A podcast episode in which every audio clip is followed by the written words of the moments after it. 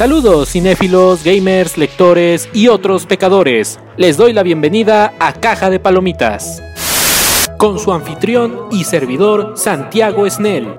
Películas, series, videojuegos, libros, música. El aburrimiento no es una excusa en este programa.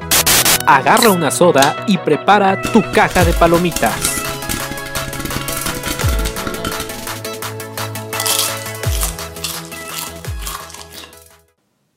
Tal a todos, pecadores? Les doy la bienvenida al primer episodio de Caja de Palomitas, el programa donde pueden oír y disfrutar y relajarse y oír ya sea de cualquier chisme de películas, videojuegos, libros, etc. También incluimos series.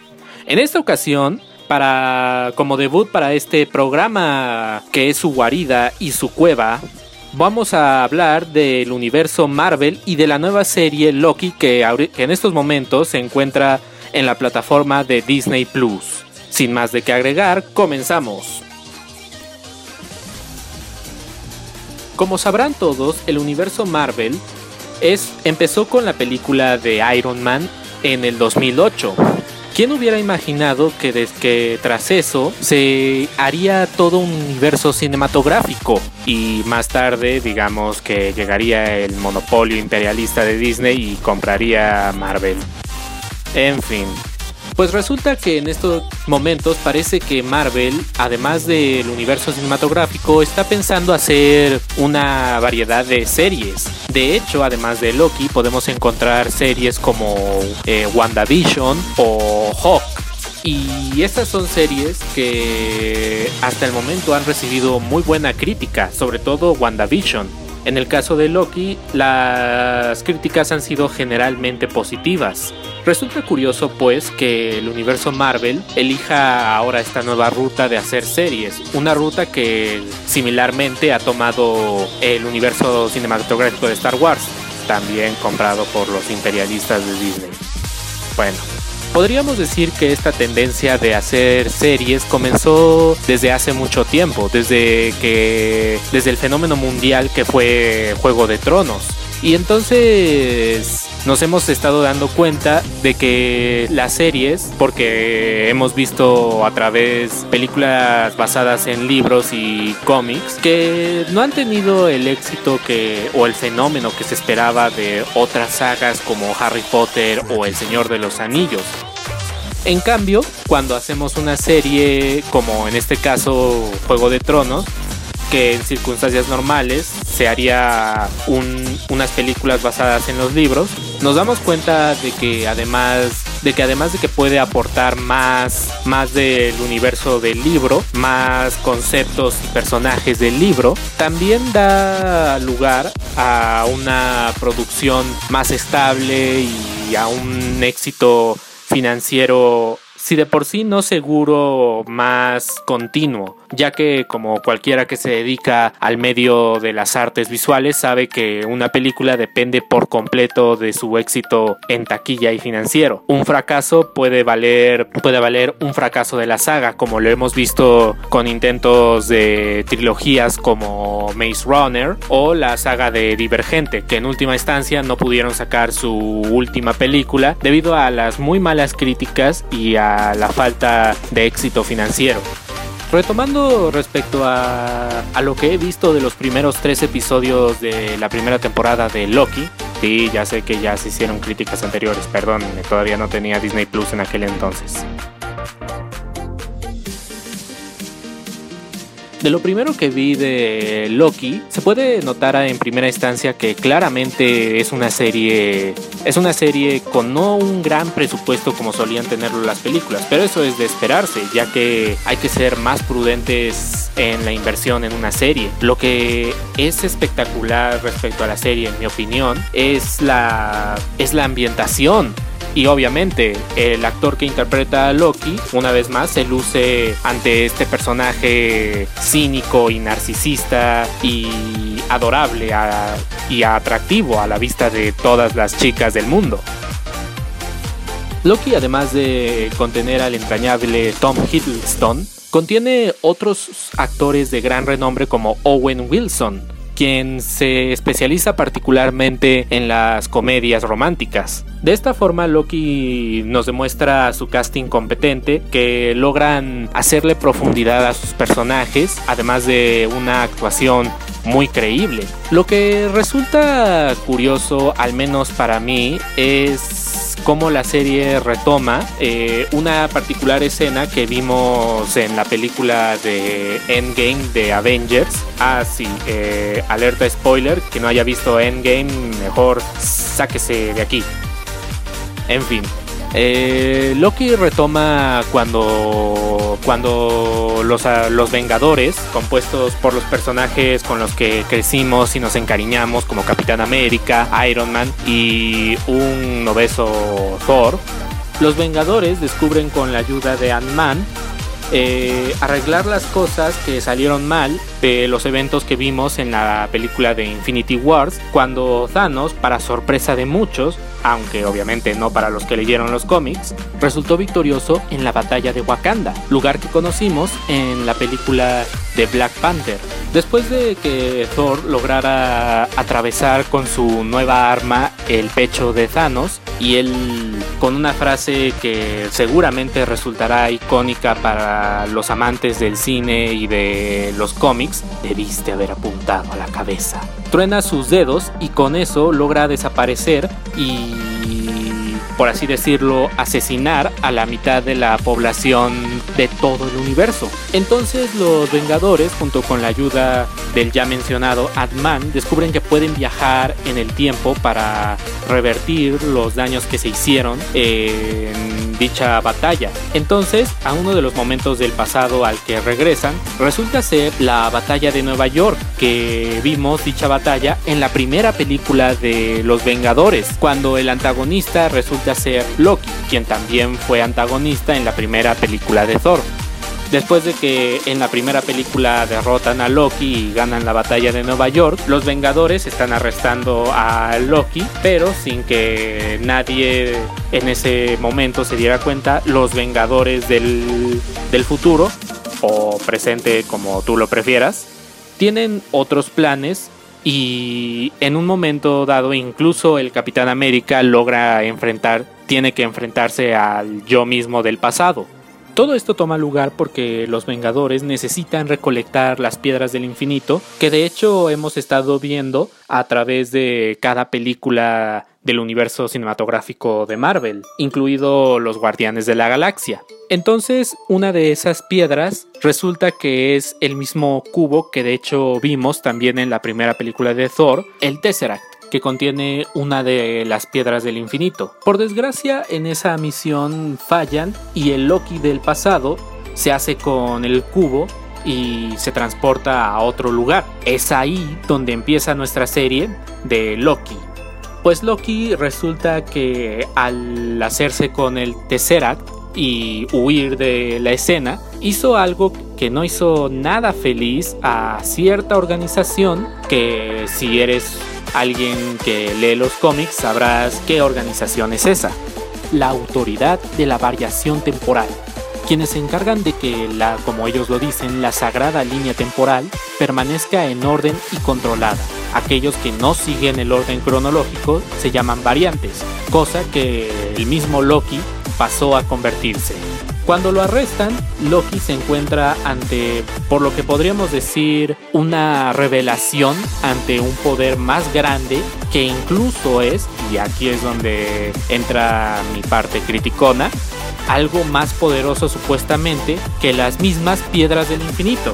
Que de hecho en una escena que puedes encontrar graciosa o insultante, en ese lugar usan las piedras del infinito para sostener sus sillas y sus mesas. Bueno, entonces le dan una opción a Loki que trabaje para ellos para cazar a otros variantes que curiosamente resultan ser también unos Lokis en otro universo alternativo igual que él o ser desintegrado o encerrado. Obviamente nuestro protagonista elige lo último. Y con, la, con el carisma de su actor Tom, veremos a Loki tratar de zafarse a base de la manipulación al, al puro estilo Loki. Pero aparte de eso, veremos obviamente un lado muchísimo más humano y vulnerable de Loki que posiblemente del que vimos en las películas. Aparte de eso, se menciona constantemente a través, en, por lo menos en los primeros capítulos de Loki, unos seres cósmicos que creo, al menos yo, como lo plantean, son más poderosos que el mismísimo Thanos, los guardianes del tiempo, que son tres, y fueron los fundadores de la organización y son quienes se encargan de que la sagrada línea temporal permanezca en orden. Si, las, si los variantes, o como lo plantean los guardianes, eh, hacen sus fechorías como Loki intentaba hacerlo, entonces se crearía una ruptura y un caos en la línea del tiempo. Sin spoilear más la serie, eh, daré una breve opinión sobre los primeros tres capítulos que he tenido la oportunidad de ver de la primera temporada. En primera, como he mencionado antes, Tom Hiddleston se, una vez más, hace de su hermoso carisma para hacer a Loki que todos llegamos a conocer y a amar como antagonista y villano. Y entonces lo vemos hacer un papel más bien de antihéroe, una tendencia muy común que hemos visto en series como Dexter y Breaking Bad. Obviamente esto es Marvel, no vamos a ver nada de sangre ni de descuartizamientos, no, no, no se alteren. A pesar de que la serie obviamente no tiene los grandes efectos que vemos en las películas Marvel, en realidad es una serie muy bien producida y que te engancha desde el primer capítulo. Con Loki, además de ser su yo carismático, también sueles hacer chistes que de vez en cuando logran ser elocuentes y hasta graciosos.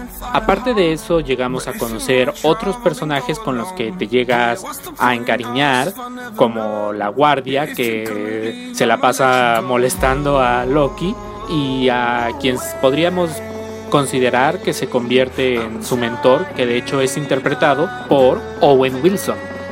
Además de eso, los vestuarios eh, son muy llamativos y combinan muy bien con la personalidad y características de los personajes como Loki o los guardias de la autoridad de la variación temporal, ellos siendo rotundamente estrictos y estoicos y llevando en cambio uniformes negros y Loki obviamente con, con sus dobles sentidos, sus sarcasmos y todo llevando el verde. Respecto a la historia, pues Cronológicamente no podemos encontrar mucho sentido, pero hey, es una película de superhéroes, tampoco hay que buscarle sentido a todo lo que hace. Pero en sí la historia es muy enganchante y atractiva. Sin duda una originalidad en la serie que nos permite ver no solamente un lado de Loki que casi no vemos en las películas, pero que sin duda nos cautiva con, sobre todo una vez más con la actuación de Tom, sino que además la historia nos ofrece todavía una expansión más amplia del universo Marvel que creo que no habría sido posible si nos apegáramos a la fórmula del mundo cinematográfico. Aún así creo que la historia puede tener ciertas mejoras, pero en general es totalmente disfrutable y, sin, y lo digo por experiencia, te puedes enganchar muy fácilmente. Si eres fanático de Marvel, definitivamente te aconsejo ver la serie. Eso sí, eh, si no eres alguien que sea adepto o conocido al universo de Marvel creado por el fabuloso pero desgraciadamente fallecido Stan Lee, sin duda te aconsejo primero ponerte al corriente con las películas para que en sí la trama tenga más coherencia para ti. Aún así, aunque no hayas visto las otras películas, yo al menos siento que, que cualquiera la puede disfrutar, ah, ya sea que haya conocido o no el universo de Marvel. Entre otras películas que podemos encontrar en la plataforma de Disney Plus, también está la que se estrenó a inicios de este año, eh, Avatar, el último maestro. Que, ah, ah, no, no, no, no, no, esperen, esperen, esperen, perdón, perdón, perdón, perdón. Raya y el último dragón En esta trama tenemos a nuestro personaje Korra, eh, no, no, no, perdón, eh, Raya, cuya tribu tiene en sus manos el último artefacto que tiene la única chispa de magia que está en todo el mundo. Es la magia, me refiero a la magia que dejó el último dragón, de ahí el título. Resulta que esta magia es esencial y todas las tribus la quieren en sus manos y se andan traicionando y a veces hasta hay guerras. Pues en fin, en una reunión que tuvieron todos los clanes, Raya se hace amiga, entre comillas, de una otra chica hija de la líder de, una de las tribus. Pero resulta que esta chica tan solo pretendía ser amigable para hacerse con el artefacto y en eso se crea un caos que resulta en la destrucción de dicho artefacto y ahora el mundo de Raya está de cabeza para abajo. Su padre y el resto de todos sus conocidos están en una extraña especie de trance o congelación. Ahora Raya tiene que buscar los artefactos y en el camino se encontrará y hará amigos. Ahora, lo que voy a hablar de la trama, ya sé que muchos me han estado diciendo y he visto demasiado que se parece a, a cierta serie de Nickelodeon que todos conocemos, pero pues, ¿qué le vamos a hacer? Pero no nos concentremos en eso, hablemos de la trama. En sí la trama, pues, ¿qué puedo decir? Es una trama eh, general de una aventura. Es la típica trama que sigue la fórmula del héroe. Algunos de ustedes la conocerán, otros no. Se trata de que un evento inesperado al estilo Deus Ex Machina hace que nuestro protagonista salga a la aventura y de su zona de confort. Esa es básicamente la fórmula de toda la historia de Raya, con algunos elementos interesantes. En general la trama es entretenida, te deja al igual, bueno, no, no, no al igual que Loki, pero sí te deja enganchado. Mi única queja con Raya es de que la trama es muy apresurada. Hay personajes con un background y una historia muy interesante que pudimos haber conocido a profundidad, al menos esta es mi opinión, si se hubiera hecho una serie animada no, no, perdón, perdón. Eh, no, no, no, no, no, no serie animada. Eh, sino más bien una trilogía. Una trilogía de películas. Y entonces así habríamos conocido no solamente el mundo y los personajes de Raya, que el mundo se ve muy enriquecedor, lleno de historia, y me gusta mucho que usen esta fórmula de que usen elementos de la cultura asiática para hacer una historia fantástica, ya que todos conocíamos la historia medieval europea, que siempre veíamos en historias como El Señor de los Anillos o incluso Juego de Tronos, pero esto está bien. Y por otro lado, y como era de esperarse de Disney, la animación es simplemente espectacular y bella sobre todo en las escenas donde vemos el agua y el pelo del dragón, todo se ve radical, espectacular. En sí, Raya es una historia para pasar muy bien el rato. Es una historia para pasarla muy bien en familia y sin duda, aunque hay, aunque ya dije anteriormente que la escena es es genérica, no me lo tomen a mal. Eh, yo creo que hay momentos muy emotivos que si eres una persona muy sensible definitivamente te harán sacar una lágrima. Y finalmente tenemos eh, una película que honestamente me llevó una muy grata sorpresa después de la decepción que han sido las consecutivas películas live action que ha sacado Disney. Eh, estoy hablando ni más ni menos que de la película Cruella, todos conocemos a Cruella, obviamente. Todos conocemos la película de 101 Dálmatas. Cruella es uno de los villanos más icónicos de todo el universo de Disney. Y por muy buenas razones. Su carisma, su aparente narcisismo, hacen de ella un personaje sin duda muy cautivador. Ya habíamos visto anteriormente a Cruella de Vil siendo encarnado por la fabulosa actriz Glenn Rose, quien eh, estoy enojado de que no haya ganado un Oscar. ¿Por qué? Perdón. Eh, pero volviendo al tema, Cruella, esta adaptación de la villana de Disney, ahora es encarnado por la actriz que anteriormente había interpretado papeles como La La Land. Estoy hablando de Emma Stone.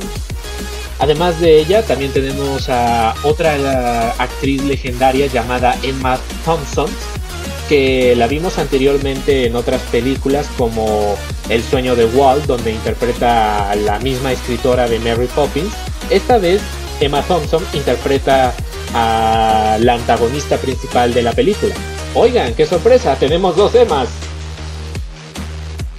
La película eh, sigue la fórmula que vimos en Joker, en película que salió en el 2019, y que posiblemente generó ciertas controversias. Esta vez, la, como dije anteriormente, la película sigue la fórmula, enseñándonos un lado más humano del villano, que es Cruella, y de hecho, incluso nos invita a sentir empatía por ella. Solo que eh, quizás me, me lluevan muchas críticas por esto, pero a diferencia de la película de Joker, yo siento que en cierto modo eh, la empatía hacia el personaje de Cruella en la película está hasta eso más justificado. Esperen, esperen, esperen, sí, sí, sí, sí, sí, ya sé, ya sé, ya sé que Cruella eh, hace maltrato animal, pero esperen a que, espérenme tantito, todavía no me linchen. Cuando hablo de que la empatía está más justificada en Cruella, me refiero a que nos dieron más bases, más background hacia el personaje para que empezáramos a entender el por qué ella es así. En cambio con el Joker eh, no hay tanta... No sabemos mucho de él aparte de que tiene una enfermedad mental y de que pues solamente que a cada rato le sale la mala suerte. Ah, y también de que pues es adoptado, pero no me malentiendan. La película del Joker, en muchos sentidos, al menos cinematográficamente, es muy superior a Cruella. Y claro, en un momento cuando vi la película, hasta yo sentí empatía por el Joker. De hecho, mi hermano me dijo de manera muy acertada que el, que el propósito verdadero de la película era sentir empatía y entender eh, las dificultades que ciertas personas pueden tener en su día a día con algún problema mental. Pero la cuestión es de que cuando el Joker salió, yo sentía que gran parte de la película, el personaje de Arthur Fleck, estaba más que nada sumergido en una profunda autocompasión que la gente sacó de contexto y creyó que Joker era un mensaje social hacia, hacia el cambio y no sé qué, cuando en realidad solo era una película para hablarnos de la vida de uno de los personajes más icónicos de DC Comics. Realmente la película no tenía intenciones tan profundas o bueno, corrección, sí las tenía, pero eran, por así decirlo, un agregado. Bueno, eso y aparte de que, perdón que diga esto, pero a diferencia del Joker, Cruella, eh, incluso la original no cometió, aparte del, del crimen, del maltrato animal, en realidad no cometió asesinatos y anarquías. pero bueno, me estoy desviando mucho del tema. A lo que voy es de que, a pesar de que Joker, por supuesto, en mi opinión es una película muy superior, por lo menos yo siento que hacen un trabajo mejor en hacer, en ayudarnos a comprender al protagonista que nos están dando en la película. Y claro, desde un principio, desde el ya vamos, sabemos que Cruella es un personaje con una personalidad excéntrica y por eso eh, por así decirlo, aterra a muchas personas cuando su intención obviamente es simplemente ser ella misma. Y, ah, y también eh, al inicio de la película se nos da a entender que el cabello de Cruella, que es negro y blanco, es natural. Con eso obviamente nos dan un simbolismo de que Cruella es así, de que ella nació así. No es mala, no nació mala, simplemente nació eh, con un talento y con una y, con una extravagancia. De hecho, ella misma, de hecho, la, misma personaje lo menciona en el tráiler.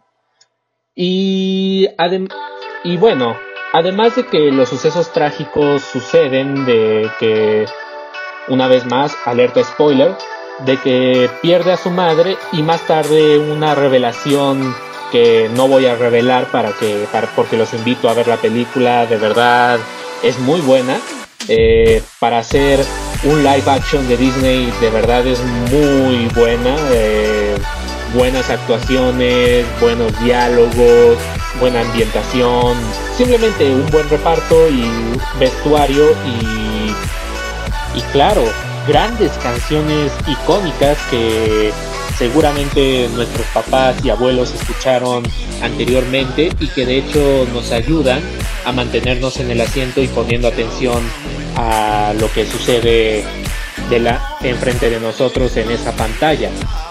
Retomando el tema, eh, Cruella descubre un plot twist que nos hace entender el por qué ella es así.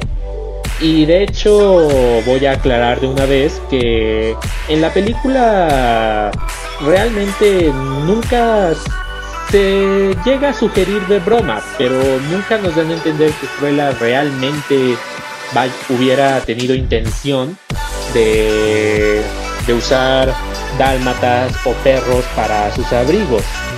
Eso obviamente consigue eh, que nuestra perspectiva del personaje original, que aún así era adorado, obviamente, pero con cierta conciencia respecto a sus motivos de moda, eh, nos da una perspectiva muy diferente del personaje. Y debo admitir que a pesar de que no soy para nada un, un experto en modas ni en, ni en ropa, de hecho pregúntenle a quien quieran, yo la verdad me pongo lo que encuentro, pero yo creo que el vestuario y la ropa que elegían tanto para Cruella o la misma antagonista eh, que de hecho resulta ser una famosa diseñadora de vestidos, eh, resultan ser bastante llamativos. Eh, quizás alguien pueda refutar mi argumento, pero creo que realmente hicieron su tarea, investigaron y se tomaron la molestia de hacer buenos diseños de vestidos o al menos muy llamativos para que combinen con las características de la protagonista. Y bueno, retomando eh, un poco el resumen, eh, sabemos que Cruella eh, empieza en realidad como Estela, un nombre que le dio su mamá y la, hace teñirse el pelo de rojo. No, no, no, perdón, corrección, me acabo de equivocar. Eh, no, no, no.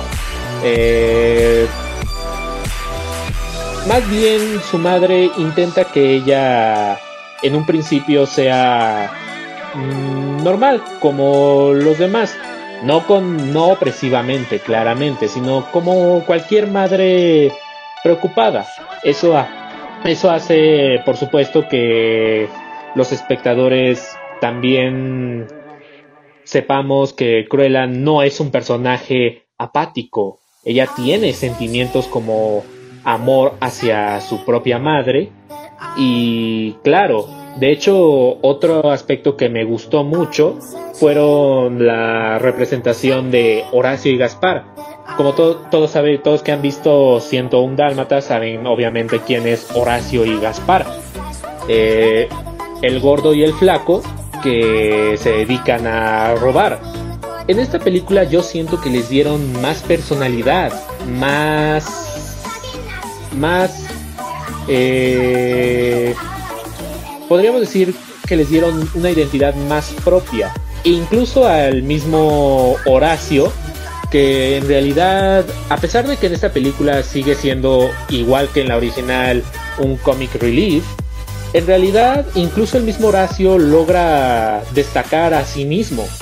Y la relación de hecho de Cruella con esos dos, a diferencia de lo que vimos anteriormente, que era la de una jefa tirana con sus lacayos, en esta es una relación más de hermandad.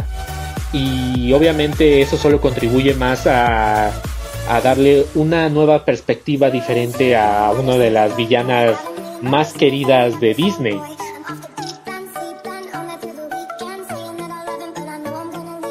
Cruella eh, creo que es en sí, más que nada lo que más me encantó de la película, es que a diferencia de los otros live actions que solo se dedicaban a, hacer una nueva reinterpretación de lo viejo, con un poco, muchas modificaciones para lo políticamente correcto de hoy en día.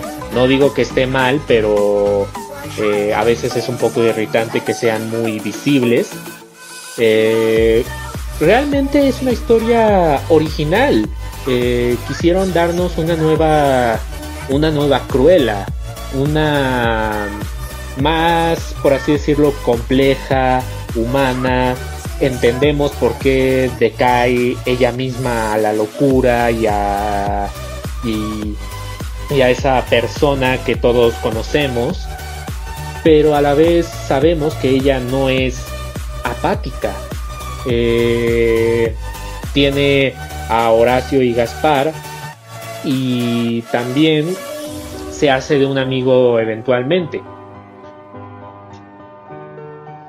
En sí yo creo que Cruella ha hecho un muy buen trabajo respecto a a poder hacer algo atractivo para la audiencia ya era hora porque la verdad es que Disney se estaba quedando sin ideas. Eh, nomás se la pasaba eh, agarrando obras ya existentes, Star Wars. Pero bueno, eh, yo creo que vale mucho la pena que vayan a ver Cruella. Es sin duda una película compleja, que a pesar de ser infantil, es compleja a su propia manera. Y, y también sin duda si lo que buscan es algo de nostalgia por lo viejo, eh, esta película sin duda se los puede dar. De hecho, en cuanto la terminé de ver, me dieron ganas de ver 101 Dálmatas otra vez. Ah, y sí, ya sé, también Maléfica quiso hacer lo mismo que Cruella hizo en estos momentos, darnos una nueva perspectiva de, de, de hecho creo que la villana más, más conocida y querida de todos los tiempos, que, que es Maléfica. Pero honestamente, si doy mi opinión personal, no hizo un muy buen trabajo que digamos. La primera película es decente, pero honestamente yo creo que Cruella hizo un trabajo mucho mejor. Además de que gran parte de los personajes de Maléfica los encontré insoportables. Pero bueno, a pesar de las muy malas películas live action que ha sacado Disney, incluyendo la literalmente para nada recomendada Rey León, eh, creo que esta es una muy grata sorpresa y los invito a que lo vean. Eh, Tocando otra película, y esta no es de Disney Plus, sino que esta pertenece a Netflix. Estoy hablando de Awake. Esta película sin duda se la recomiendo a quienes sean fanáticos de lo apocalíptico y, y la ciencia ficción. No me malentiendan, la trama ya la he visto antes sobre todo en la película de, Steven Spielberg, eh, La Guerra de los Mundos, que de hecho está basada en el libro de H.G. Wells. Eh, y de hecho la fórmula la puedo ver casi, casi igual en esta. Eh, un padre en La Guerra de los Mundos, el protagonista era un padre separado de sus hijos un poco egoísta que que entabla, que a bases de la crisis que es la invasión alienígena, entabla una relación con ellos. En esta es un poco similar, solo que esta vez es una madre ex militar que no está con sus hijos debido a un previo problema de drogas que tuvo. Pero con esta nueva crisis que de hecho es que debido a un suceso supernatural extraño, la gente ya no puede dormir. Y, y quienes han visto el creepypasta de El experimento ruso del sueño, saben exactamente lo que eso conlleva.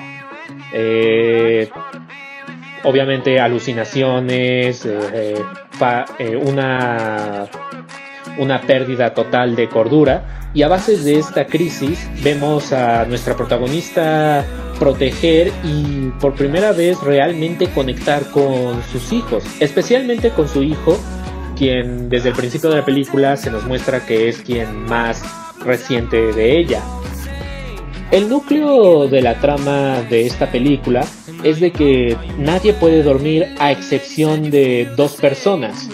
Una anciana que de hecho tienen como sujeto de experimento en una estación y, sorpresa, sorpresa, uno, la hija de la misma madre, entonces aquí es donde ella se enfrenta a un dilema.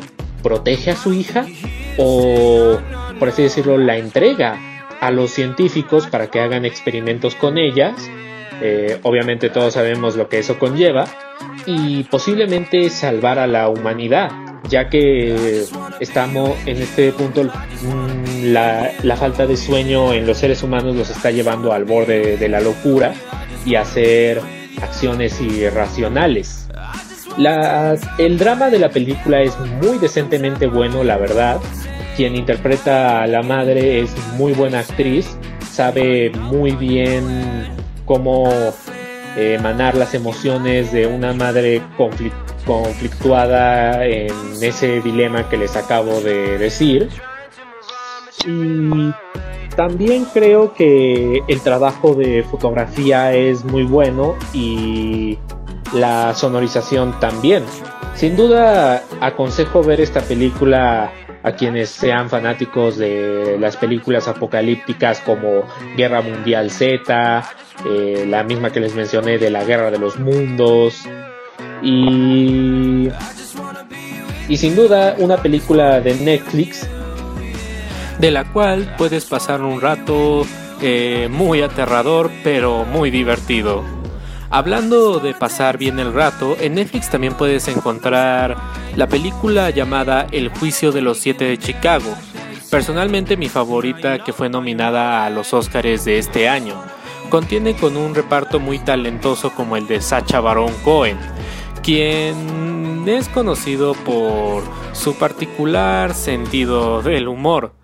También se encuentra el actor quien interpreta Keller Grindelwald en Animales Fantásticos. Y claro, para quienes son más cinéfilos como yo, la chica danesa. En la película se trata o toma...